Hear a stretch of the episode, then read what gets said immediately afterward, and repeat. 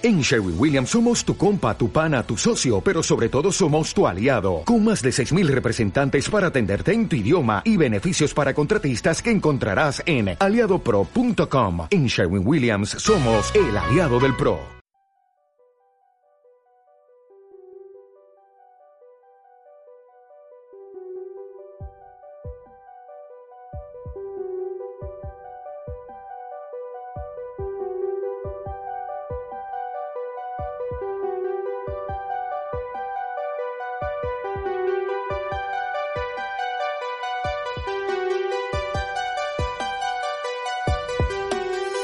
Bienvenidos a una nueva entrega de Retroadictos, programa en el que viajaremos en el tiempo a finales de los 70 para hablar de una película que nos contaba una historia que ocurría hace mucho tiempo en una galaxia muy muy lejana, la Guerra de las Galaxias. ¿Qué es eso? La espada de luz de tu padre, el arma de todo caballero Jedi. No es tan abyecta como las armas de fuego. Un arma noble para tiempos más civilizados. Durante más de mil generaciones los caballeros Jedi fueron los guardianes de la paz y la justicia en la antigua República. Antes de estos tenebrosos tiempos. Antes del imperio. ¿Cómo murió mi padre? Un joven Jedi llamado Darth Vader, que fue discípulo mío hasta que se desvió al mal que ayudó al imperio a perseguir y exterminar a los caballeros Jedi. Fue el que traicionó y asesinó a tu padre. Comenzamos con las curiosidades comentando que George Lucas estaba tan seguro de que la película fracasaría que en vez de ir a la premiere se fue de vacaciones a Hawái con su amigo Steven Spielberg. En dichas vacaciones se les ocurriría la idea para En busca del arca perdida.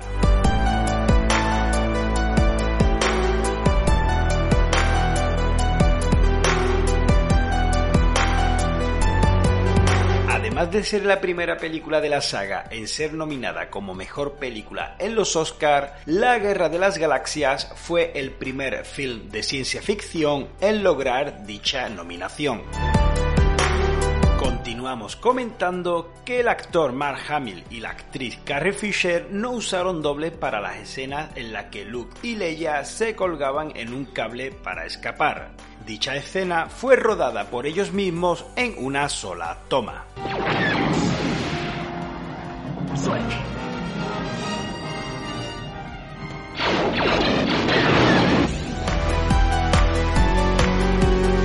Para poder realizar la película, George Lucas decidió bajarse el sueldo a cambio de quedarse con todos los derechos sobre el merchandising del film, algo que en su momento parecía una tontería, pero que a día de hoy sigue siendo el eje principal de ingresos de la franquicia.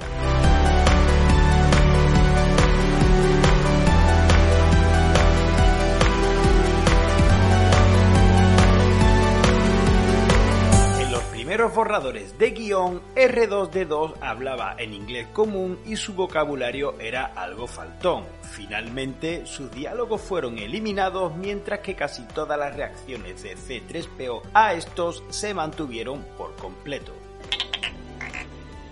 ¿Cómo nos habremos metido en este lío? La verdad es que no lo sé.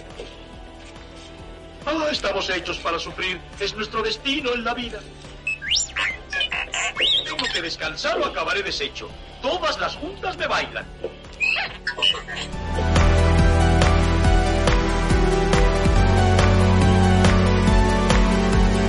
Y hasta aquí el programa dedicado a la Guerra de las Galaxias, la odisea espacial en la que casi nadie creía y que acabó convirtiéndose en uno de los fenómenos culturales más exitosos de todos los tiempos. Y finalizamos comentando que La Guerra de las Galaxias es la única película de la saga en la que no se escucha en ningún momento la marcha imperial de Darth Vader, ya que el tema no había sido compuesto aún por el maestro John Williams. En su lugar, el legendario compositor nos dejó un opening magistral que ha perdurado y perdurará durante generaciones enteras. Sin más, me despido. Hasta la próxima.